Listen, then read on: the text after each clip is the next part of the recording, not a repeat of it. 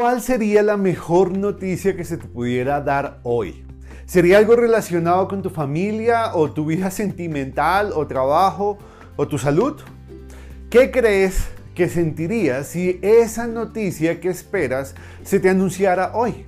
¿Mm? Pues la verdad es que un sentimiento mayor a ese es el que debería producirnos el Evangelio de Cristo.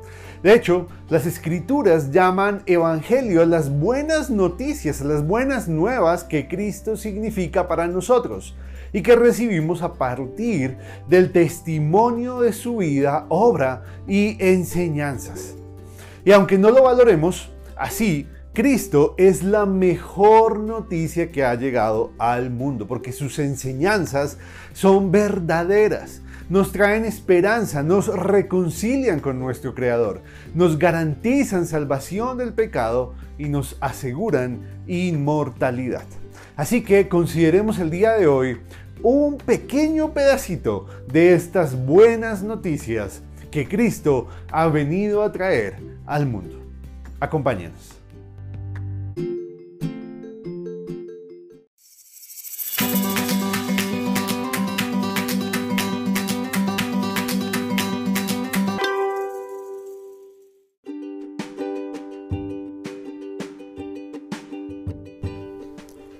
Nuestro pasaje del día de hoy lo encontramos en Marcos capítulo 1 versos 2 y 3. Dice, como está escrito en Isaías el profeta, He aquí yo envío mi mensajero delante de tu faz, el cual preparará tu camino delante de ti.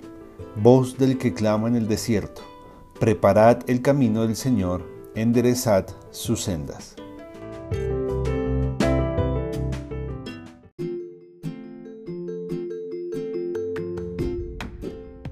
Ya que Cristo es el Evangelio, pues necesitamos conocerlo y verlo a través del lente de las personas que lo vieron, ser afectados por su obra y esperar con ansias la transformación que Él puede producir en nosotros.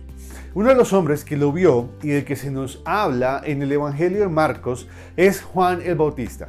De hecho, Isaías profetizó acerca de él como el mensajero que prepararía el camino del Señor y lo hizo 700 años antes de que él comenzara su ministerio.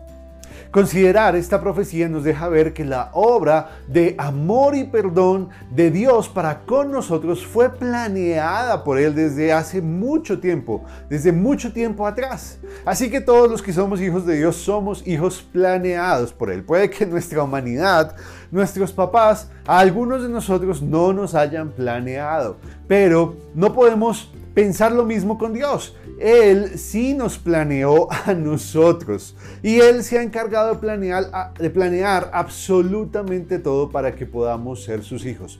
Por eso Él preparó los tiempos, las líneas de sucesos y el lugar para que todo estuviera dispuesto para el momento cumbre en el que su Hijo se encarnaría y vendría al mundo.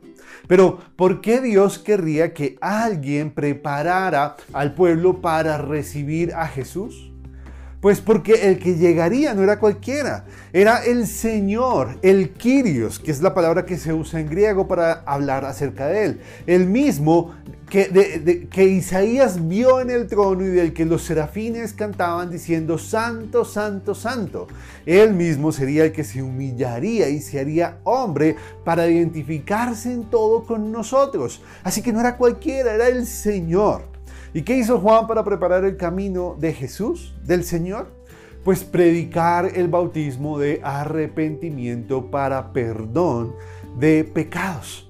Para sorpresa de muchos, Él no preparó el camino del Señor ah, mediante relaciones diplomáticas, ni reuniones con dirigentes judíos, porque el propósito de Jesús era solucionar el verdadero problema del mundo el pecado.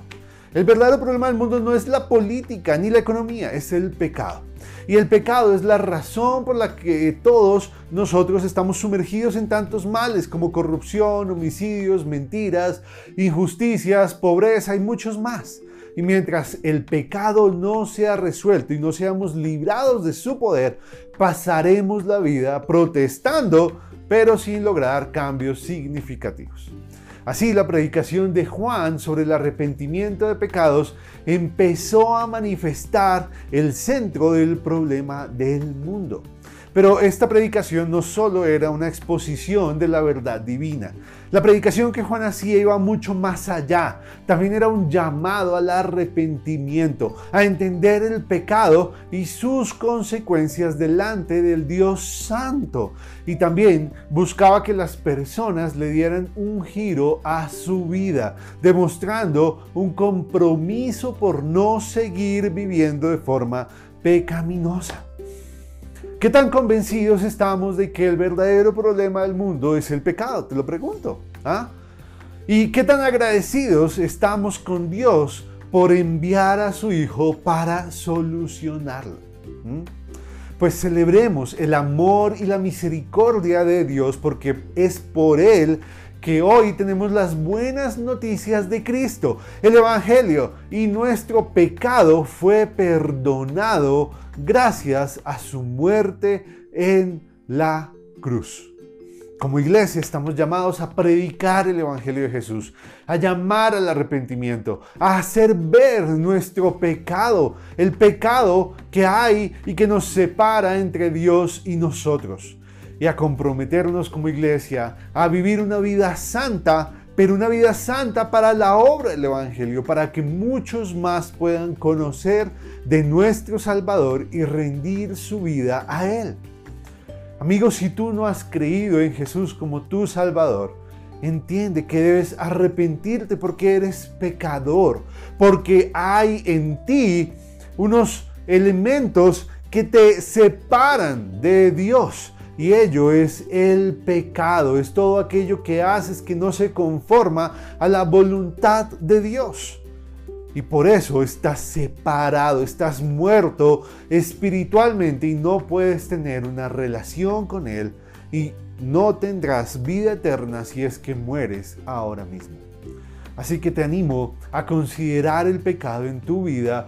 Pídele a Dios que te haga arrepentirte de tu pecado y que te haga sensible a su santidad y a tu necesidad de Él, para que puedas confesar que Jesús, quien murió en la cruz como pago por tu pecado, es tu Señor y puedas empezar a vivir una vida que le honre y que sea de provecho para que muchos más se motiven a creer en nuestro Salvador y crean esas buenas noticias que representa Cristo para todo el mundo.